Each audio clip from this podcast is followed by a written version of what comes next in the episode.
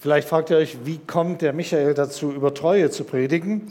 Ich hätte euch ja gern allen so einen äh, Button an eure Revier oder an euren Pullover gehängt, weil ich ganz viele treue Menschen sehe hier in unserer Mitte. Ich habe ein Gespräch gehabt mit einem Kollegen und wir haben einfach so darüber gesprochen und auf einmal stand mir dieses Wort Treue vor Augen. Und dann habe ich in meiner Konkordanz geguckt und habe also die ganzen Stellen durchgelesen und einfach gesagt, Herr, was willst du? Was, was soll ich sagen? Und dann bin ich auf einen Text gestoßen, der sehr herausfordernd ist. Jesus erzählt ein Gleichnis von einem Mann, der hochverschuldet ist, hochverschuldet bei seinem Chef, der richtig, also da geht es um Millionen, im dreistelligen Bereich ungefähr, müssen wir uns das vorstellen, hat er Schulden. Und der fragt sich, wie komme ich aus der Nummer wieder raus? Und dann geht er zu denen, die bei ihm Schulden haben. Und er lässt jeden von denen die Hälfte. Seine Schulden sind nicht weg. Aber er hat, er hat einen, einen Ort, wo er hingehen kann, wenn sein Herr ihn rausschmeißt. Und Jesus sagt dann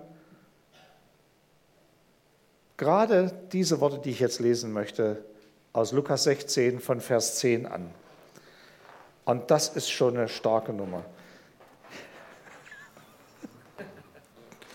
Der Albrecht kriegt jetzt die gelbe und rote Karte als Gemeindeleiter. Wenn ich zu lang werde, dann kriege ich die gelbe gezeigt, weil wir das ja bei den Zeugnissen immer so machen, bei den Erfahrungsberichten.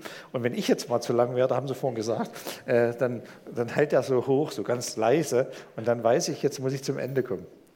Danke, Albrecht, das ist sehr hilfreich. Also.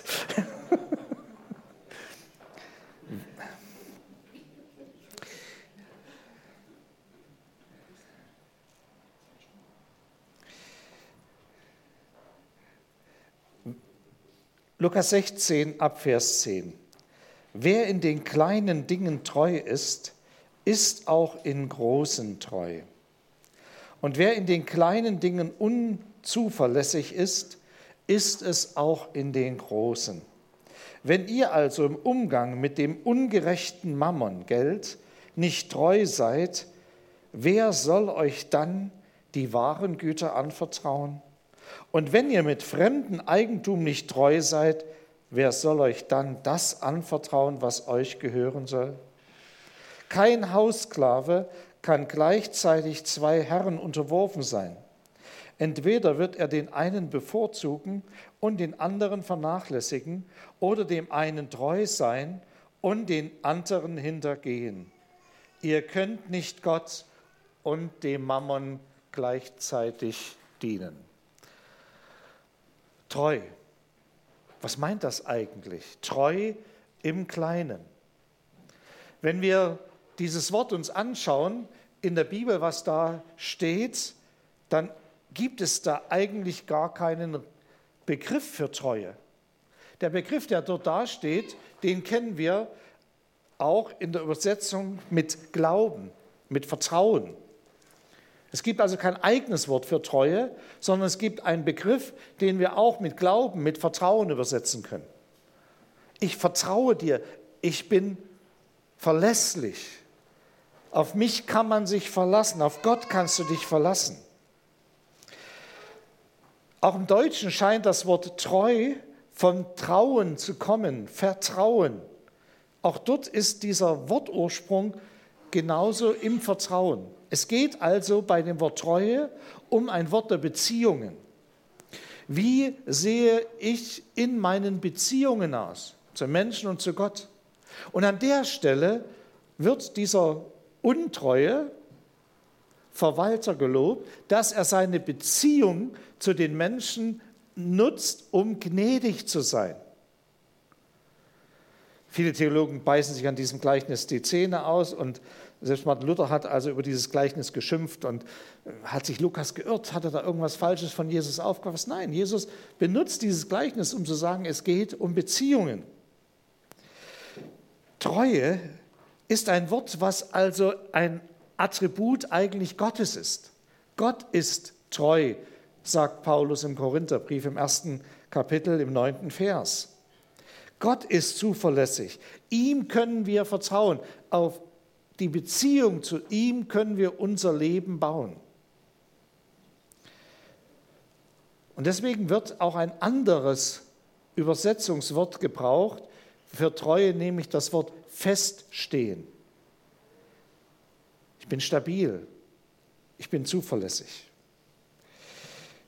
Im Deutschen spiegelt eher das Wort Ehe das wider, was Treue meint. Das Wort Ehe, wo Mann und Frau zueinander stehen, wo sie eine eherne, eine eiserne, eine stabile Verbindung eingehen. Das ist eher das Wort, was wir dafür gebrauchen. Interessant ist, dass die Treue das Entscheidende für eine Ehe ist und nicht die Liebe.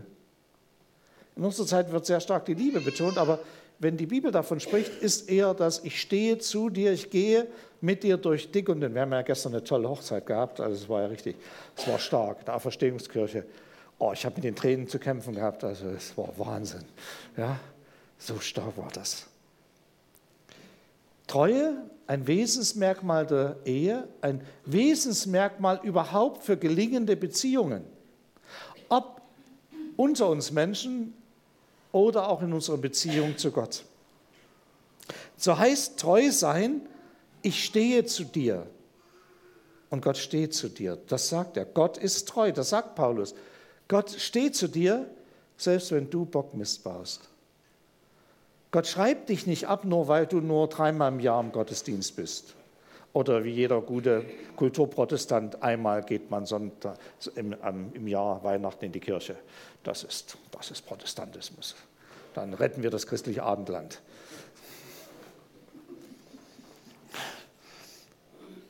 Und tun unsere christlichen Gefühle ausgraben, die aber tief vergraben sind. Nein, Gott ist treu. Er straft uns auch nicht gleich ab. Treue ist ein Wesenszug Gottes. Und wenn wir Kinder Gottes sind, darf die Treue auch zu unserem Wesenszug werden. Wenn wir in dieser Genetik sind, ist es völlig klar, dass auch wir zuverlässig sein sollen, dass man auf uns bauen kann, dass unser Wort ein Wort ist, unser Tun klar und deutlich ist.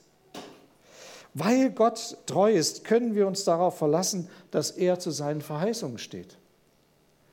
Und dann müssen wir sie nicht wegtheologisieren. Wenn da steht, dass wir für Kranke beten und sie heil werden, dann dürfen wir das in Anspruch nehmen.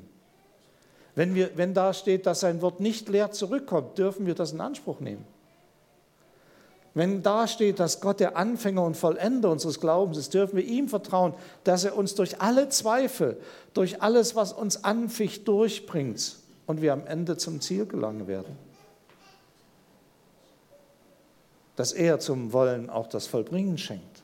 Und jetzt könnten wir Stelle für Stelle nehmen, wo du selbst dich empfindest als jemand, der nicht passend ist, der Gottes treuer steht zu dir, er lässt dich nicht fallen. Er gibt uns ein Morgen, er gibt uns Zukunft, er gibt uns Hoffnung. Auch deine Vergangenheit ist bei ihm in guten Händen, weil er in Christus dir Vergebung schenkt. Selbst dort, wo wir treulos geworden sind gegenüber Mitmenschen, kann er die Verletzungen heilen und unsere Schuld vergeben. Dieser Wesenszug Gottes darf unser Leben bestimmen. Natürlich haben wir als Menschen einen Hang zur Treulosigkeit. Der steckt in uns drin. Das ist auch ein Teil unserer Genetik.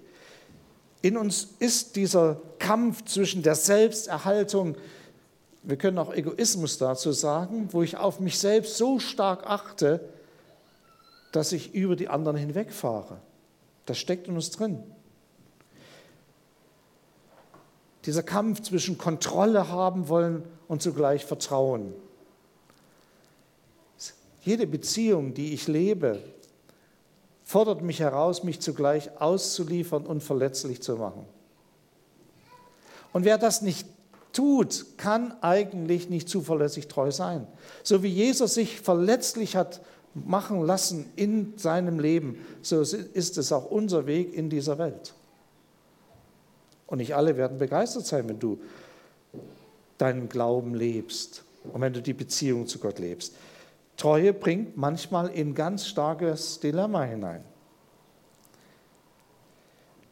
Gottes Treue bleibt, selbst wenn Menschen treulos sind. Und ich weiß nicht, was dir Menschen angetan haben, was du für Erfahrungen gemacht hast, was Verletzungen du mit dir rumschleppst. Dieser Gott, den du erlebt hast und der in deinem Leben ein Faktor geworden ist, kann diese Verletzungen heilen und kann es schenken, dass du ganz neu anfängst und ganz neu eine Perspektive für dich entdeckst. Es scheint verrückt, dass er trotz unserer Treulosigkeit uns immer wieder liebt. Das ist Gott. Da hast du dich selbst verurteilt, er verurteilt dich nicht. Treue ist eine Lebensaufgabe. Treue ist kein, Treue ist kein Zustand, wo du sagst, jetzt habe ich es, sondern es ist etwas, wo du immer wieder kämpfen musst, immer wieder in dieser Zuverlässigkeit der Beziehung hinein. Und gerade in den Krisen erweist sie ihre Stärke. Treue im Kleinen. Wenn wir ans Kleine denken, ich weiß nicht, an was ihr da denkt, also ähm, verschlucke ich mich gleich. Überlegt mal, was ist so für euch das Kleine? Da könnt ihr mal zurufen, ich habe mal Zeit, um einen Schluck Wasser zu nehmen.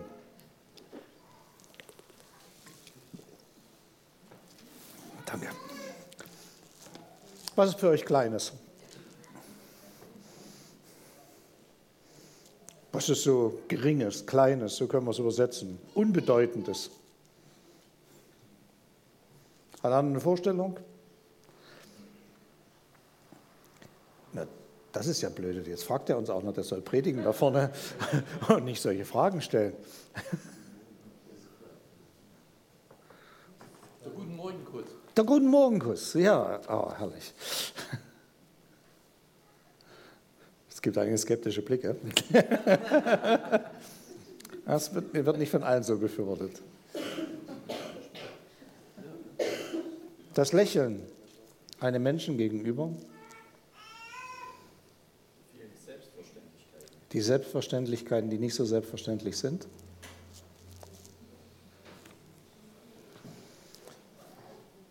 Was mich hier in diesem Text umgehauen hat, wo ich also wirklich dachte, wow, was ist denn das? Jesus sagt, das Geld ist das Kleinste. Geld ist so was Kleines, sagt er. Peanuts, Erdnüsse. ja. Ich meine, gut, das hat ja einer gesagt, na gut, da wollen wir mal nicht weiter drüber reden. Äh, ein Banker, das Geld dann, naja, äh, er war dann ein Fall für einen Staatsanwalt. Also von daher, äh, das, was für uns so groß darstellt, was so eine unwahrscheinliche Bedeutung hat, Geld regiert die Welt, sagen wir, und das ist wichtig. Und du musst abgesichert sein. Und und ihr kennt mich, ich, ihr wisst, dass ich an dieser Stelle, ich habe eine kaufmännische Ausbildung mal erhalten, ich kann rechnen. Und äh, auch manchmal rechne ich zu viel. Aber Jesus sagt, das ist das, ist das Kleinste. Was uns so groß erscheint, wird bei Jesus klein, wenn ich damit treu umgehe. Es verliert diese unwahrscheinliche Bedeutung. Ich habe Leute kennengelernt, die hatten ein sehr gutes Einkommen. Aber immer war am Ende mehr Monat noch da als Geld. Sie haben nie gelernt, mit Geld richtig umzugehen. Und da gibt es zwei Verhaltensweisen, die wir haben. Die einen, die schleudern es nur so raus, die haben also überhaupt keine Ahnung, wie sie, wie sie, wie sie wirtschaften. Wo ist denn dein ganzes Geld hin? Ich habe ein Ehepaar getroffen, die hatten wirklich richtig gut verdient. Nicht in Schneeberg, es war aber anders, deswegen erzähle ich das. Also, wir hatten ungefähr die Hälfte als Ehepaar von dem, was die hatten. Und uns ging es gut. Wir waren reich beschenkt und die hatten nie Geld,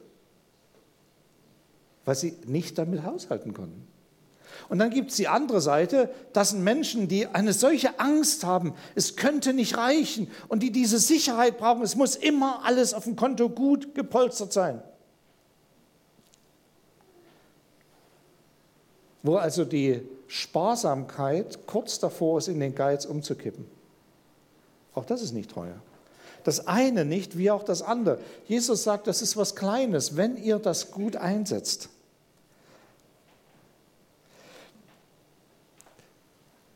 Investiere in Beziehungen. Lass Jesus ran an diese Geschichte, wenn du merkst, ich komme damit nicht klar. Und lass dir von jemandem zeigen, wie man mit dem Kleinen, mit dem Nebensächlichen, mit dem Geringen, was das Geld für Jesus ist, wie man damit umgehen kann. Für manchen wäre es ratsam, mal ein Haushaltsbuch zu führen und mal zu gucken, wo geht denn mein Geld hin. Und für anderen ist es wieder dran, darüber nachzudenken, wie viel lege ich denn Wert auf das Geld, dass ich das unbedingt sicher alles haben muss.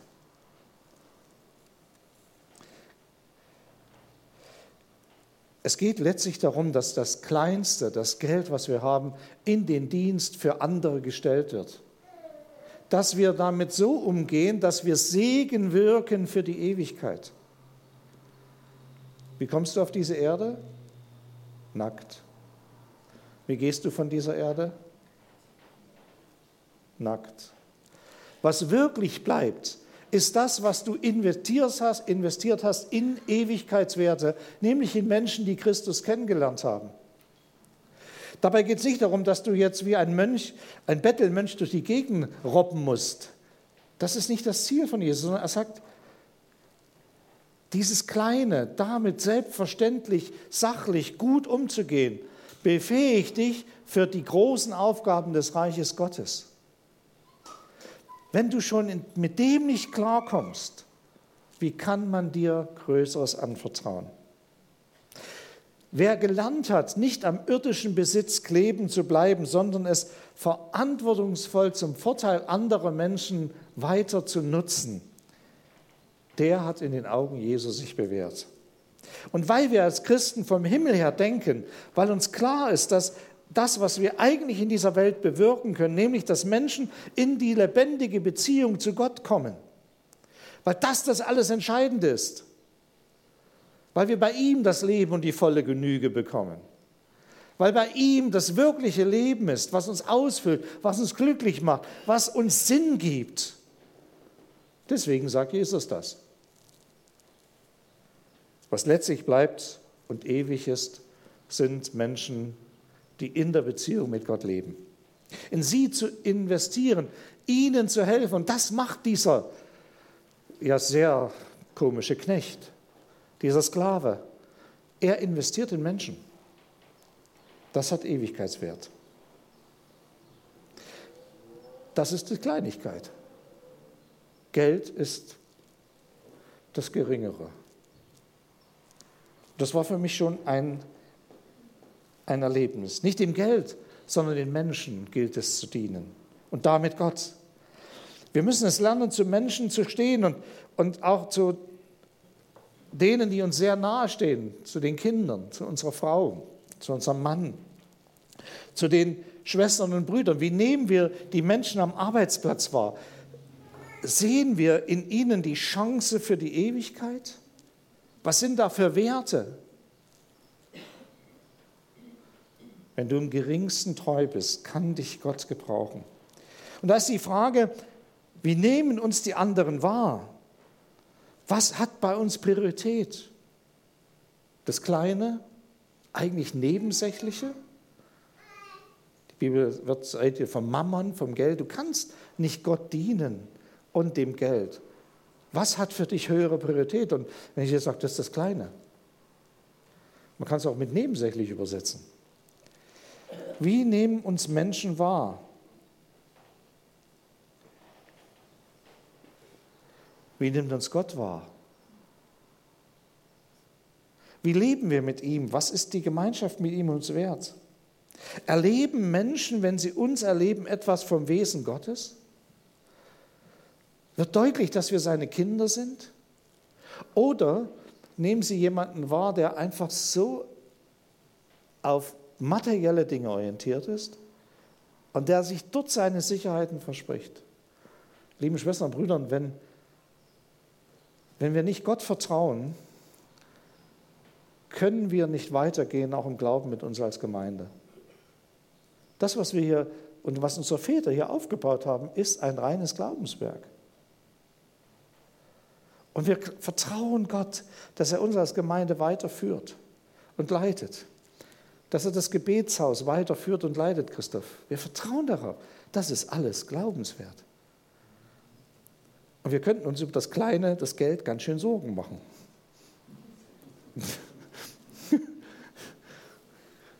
Wie wir uns um unsere Gemeinde, wird der Kredit reichen? Wir können uns Gedanken machen bis zum geht nicht mehr. Jesus sagt, hey, vertraue mir und sei in dem Kleinen treu. Das heißt nicht, dass wir Utopien spinnen und uns in irgendwelche Fantastereien verrennen. Dass wir Gott vertrauen, dass wir sagen, es geht um dich, Herr. Wir vertrauen dir.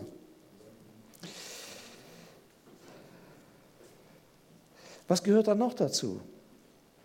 Gastfrei sein. Ein unwahrscheinliches Gut. Da haben Leute schon Engel beherbergt, erzählt die Bibel. Das Leben teilen. Ich erzähle da immer von der Familie Mielke in Wittenberg. Die hatten also zwei Häuser. In der DDR-Zeit zwei Häuser zu haben, war ja kein Segen, das war ja Last. Dann kam die Wende und dann hatten die zwei Häuser, aber die waren nicht modernisiert genug. Und dann haben die überlegt, ja, Kredit und so weiter. Und dann haben sie gebetet, Herr, hilf uns, hilf uns, dass wir gute Leute finden, die uns da helfen. So.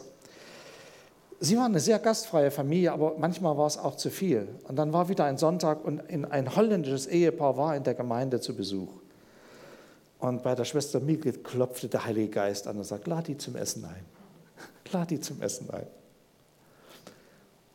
Und dann haben sie zum Essen doch eingeladen, haben sich durchgerungen und da stellte sich heraus, der Mann war Innenarchitekt. Der hat nach dem Nachtisch kurz mal mit ein paar Skizzen sich die Wohnung äh, vorgenommen und hat also denen ein Konzept hingezeichnet, was im Grunde die Lösung war für ihr Ringen und Fragen. Da waren Engel zu Hause auf einmal. Ich vergesse diese Geschichte mein Lebtag nicht, weil das für mich so etwas zeigt, weil auf einmal das, was unmöglich war, wo man dachte, da muss ich jetzt viel Geld investieren, auf einmal da war. Gott hat sie reich beschenkt. Dort, wo wir miteinander essen, miteinander streiten, wo wir das, was wir haben, einsetzen für Gott, wird er handeln. Jesus demonstriert das ja den Leuten, indem er das an diesem einen Jungen deutlich macht, der da kommt mit seinen paar Broten und seinen paar Fischen.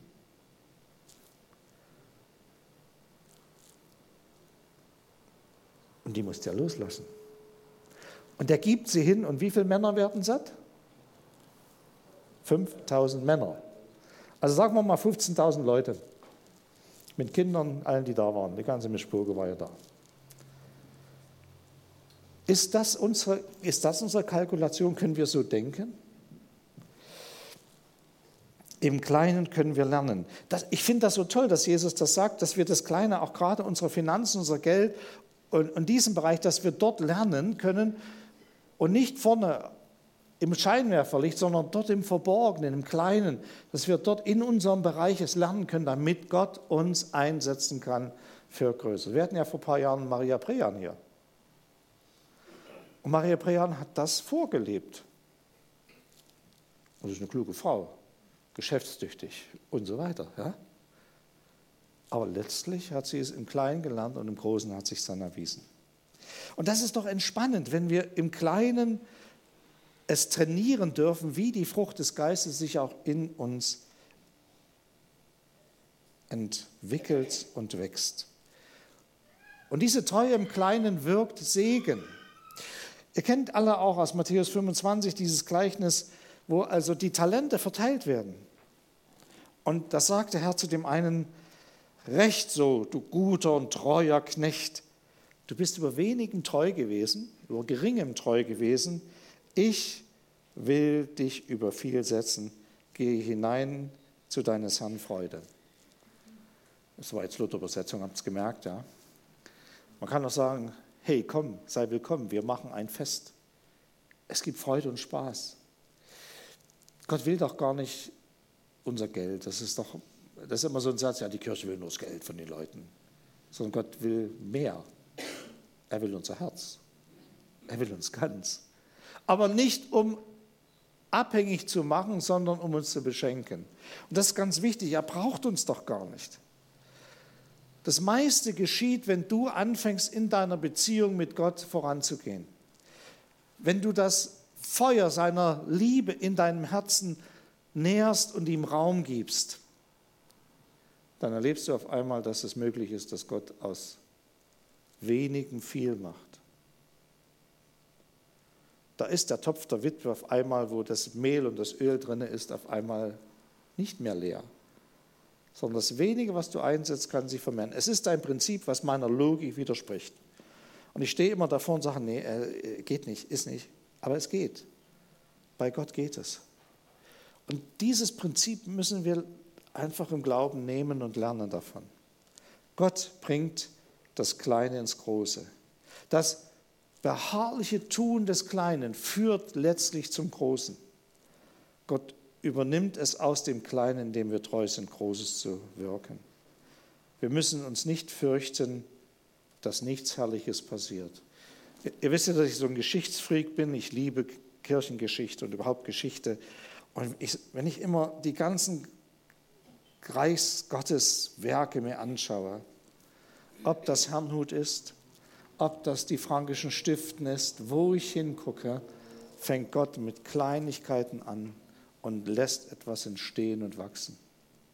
Und am Ende kann keiner sagen, also, es war mein Sparbuch, was ich geopfert habe. Ja, bitte gib mir den Punkt.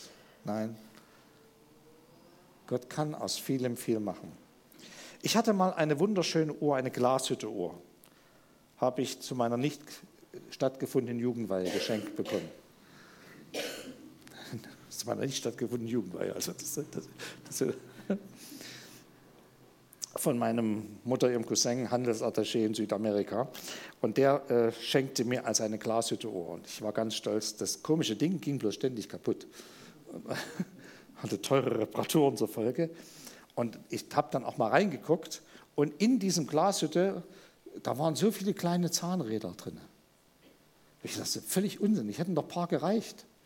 Ja, also ich mit meinem Verständnis von Uhren hätte gesagt, naja, macht es ein bisschen einfacher, schlichter, reicht doch, die großen sind bedeutend. Aber wenn ich die kleinen Zahnräder rausnehme und mache einen Deckel wieder drauf, Steht zwar noch Glashütte drauf, aber es ist nicht mehr Glashütte drin. Diese kleinen Dinge sind wichtig in unserem Leben. Missachte es nicht in deinem Leben, dass du in diesen kleinen Bereichen deines Lebens verantwortlich, zuverlässig umgehst. Ich habe die Uhr dann verschenkt meiner Nichte, die ist Uhrmachermeisterin und die hat eine wunderschöne neue Uhr daraus gebastelt. Ganz toll. Nur wenn wir mit den Dingen treu sind, die Gott uns schenkt, werden wir Stärkeres erleben.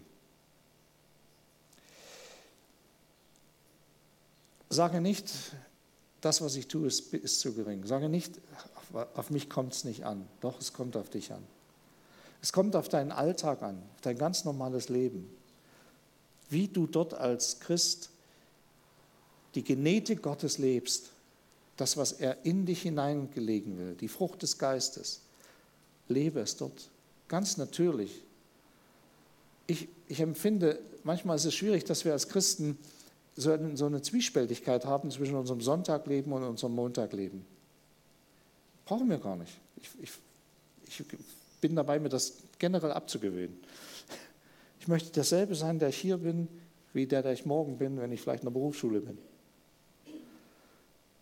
und dort unterrichte. Wer bin ich? Ich bin der, den, den, der Christus in sich trägt. Da sind wir wieder bei der Identität. Wer bin ich? Ich bin der, der im Geringen, in dem Kleinen, was ich tue. Und wenn es dieser, das wunderbare Schmieren der Bärlauchbrote beim letzten Kirchenkaffee war, ein herzliches Dank euch, die ihr das letzte Woche gemacht habt. Es war grandios. mm, lecker. Wenn ich einfach dort diesen Dienst tue, wenn ich den Blick dafür habe, hey, da ist in der Küche noch aufzuwaschen. Aber ich bin doch ein Ältester dieser Gemeinde. Das steht mir nicht mehr zu. So ein Quark aber auch. Nein, ich kann darauf zufassen. Ein Pastor sollte nicht auf der Baustelle sein, der sollte sich um den geistlichen Dienst kümmern. Warum ist Baustelle nicht geistlicher Dienst?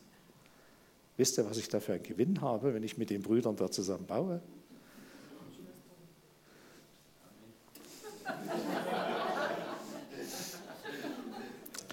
ähm, danke, Anne.